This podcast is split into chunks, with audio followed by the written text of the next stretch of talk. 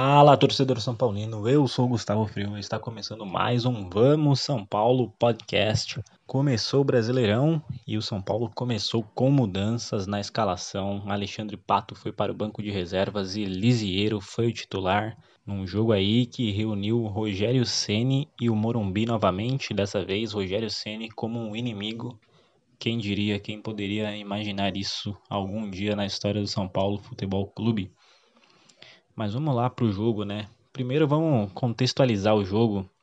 São Paulo foi eliminado do Campeonato Paulista com o time sofrendo muitos gols, eliminação vexatória para o Mirassol.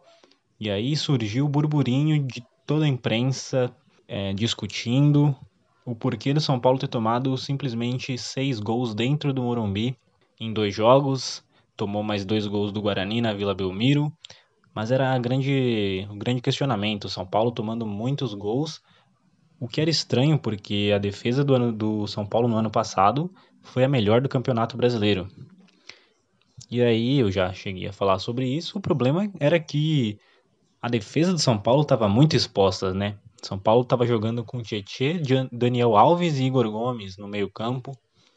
Ou seja, nenhum meio-campo com características de marcador, e isso acabava facilitando para times que tinham um jogo mais concentrado no ataque, que foi o caso do Bragantino, por exemplo, que foi o caso do Bragantino. Então, o que aconteceu? O Fernando Diniz entendeu isso, não tinha como realmente continuar, né?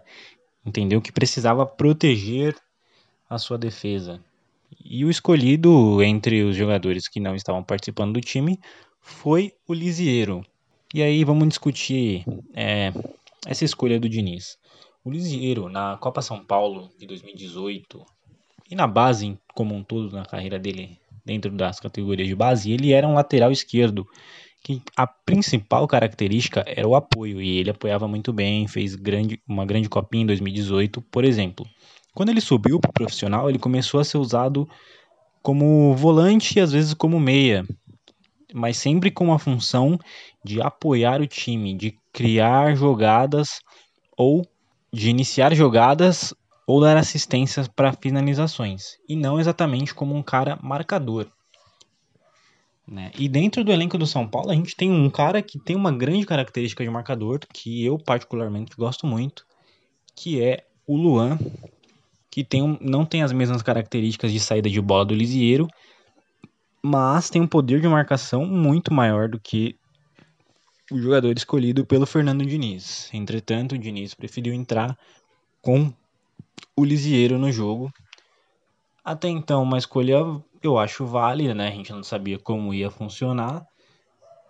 A gente estava entendendo que realmente é, a capacidade de marcação do São Paulo aumentaria, mas não foi o que aconteceu.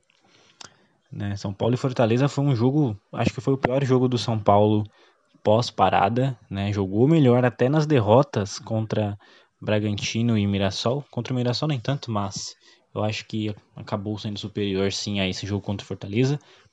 Por quê?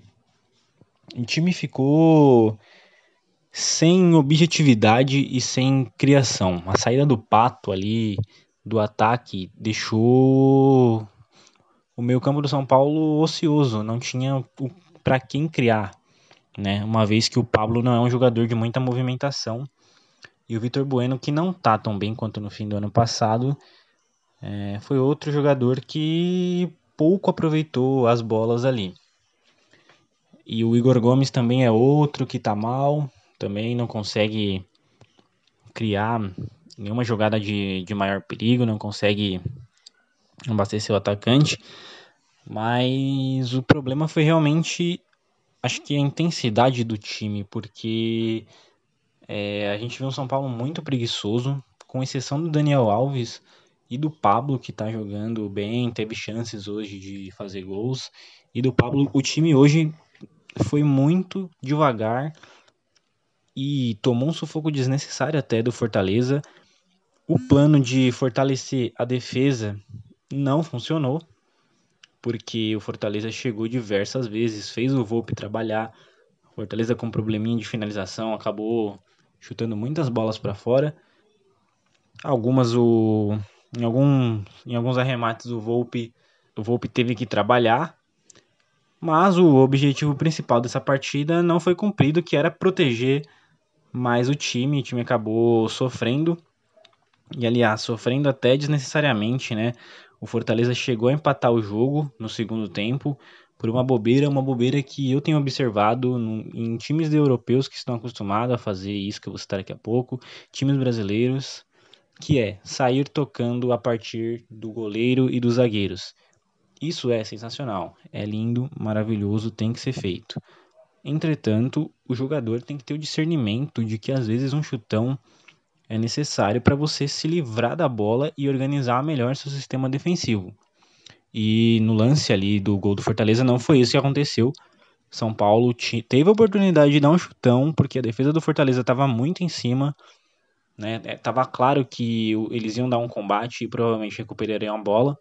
O que aconteceu de fato foi que o Lisieiro acabou errando um passe e aí entregou de graça para o atacante do Fortaleza, que finalizou em gol. Porém, o VAR anulou, é, é, alegando ali uma batida na mão do atacante que finalizou. E o São Paulo acabou dando sorte, na verdade, o que pode esconder essa mania incessante de querer sair tocando toda hora, né? A gente tem que achar um equilíbrio para as coisas, né? Um jogo com a defesa dando só chutão é feio? É muito feio. Um jogo com, a, com o time saindo tocando é bonito? É muito bonito. Só que às vezes você tem que dar um chutão, às vezes você tem que sair jogando. Tem que achar o equilíbrio ali, o time do Diniz. E por fim, eu gostaria de falar do Daniel Alves. Daniel Alves é o único jogador que falou nos últimos tempos, né? Uma falha da comunicação do São Paulo, né? Não está disponibilizando jogadores para coletivas, como por exemplo o Corinthians e o Palmeiras vem fazendo.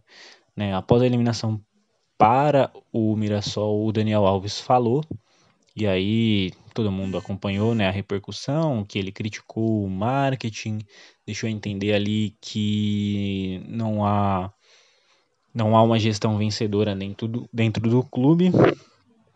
E hoje o Daniel estava muito pilhado, gritando com o time a todo momento, é, fazendo o papel de líder mesmo, né? Papel de camisa 10, papel de capitão, chamando toda hora o jogador, chamando a atenção dos jogadores a todo instante, né? E ali ele acabou fazendo até o gol do São Paulo, se infiltrando como um atacante.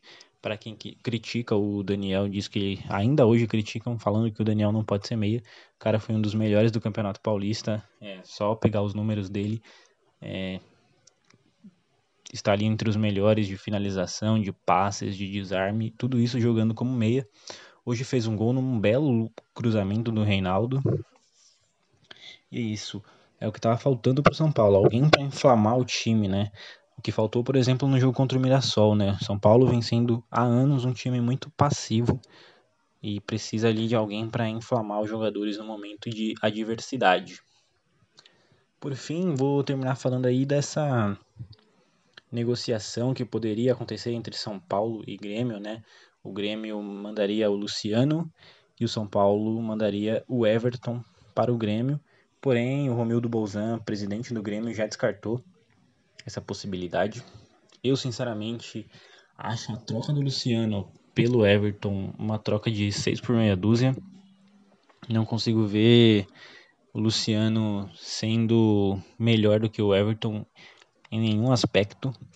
É bem verdade que ele é mais barato e é mais novo do que o Everton, mas não é um jogador extremamente rápido, não é um jogador e, e muito menos um jogador decisivo. É um jogador protagonista, que é disso que o São Paulo precisa, é disso que o clube grande precisa. Então, para mim, não faz o menor sentido o São Paulo contratar o Luciano. Dispensar o Everton, tudo bem, porque é um jogador que, infelizmente, não consegue ter sequência no time. Né? no primeiro momento por lesões, agora por uma questão técnica, há tempos que ele não joga bem. E também trazer o Luciano, sinceramente, eu prefiro muito mais subir o Galeano, que é um menino que está pedindo espaço nas categorias de base, do que contratar é, um jogador que tem números extremamente razoáveis, medianos, que é tudo que o São Paulo não precisa no momento, na verdade, não precisa nunca. E para finalizar, hoje o São Paulo rescindiu o contrato do Anderson Martins. Já havia um papo de que ele não seguiria no time, né? Mas a gente esperava isso só para o final do ano. Acabou acontecendo agora em agosto, então o Anderson Martins não faz mais parte do elenco do São Paulo. São Paulo agora, entre os reservas, tem só garotos. O que eu acho bom, porque os times de Cotia estão com boas defesas, principalmente defesa e ataque. Os meninos estão, estão super bem treinados nas, nas categorias de base né? É muito mais espaço para o Valse, para Rodrigo, para Diego Costa e para outros meninos que vão ter oportunidade aí de substituir Bruno Alves e Arboleda quando for possível. Por hoje é só. Eu sou o Gustavo Freua. Siga a página no Instagram, Vamos São Paulo Podcast. Episódio disponível na sua plataforma de streaming preferida Onde você quiser encontrar o podcast, você vai encontrar. E é isso, um abraço e vamos São Paulo.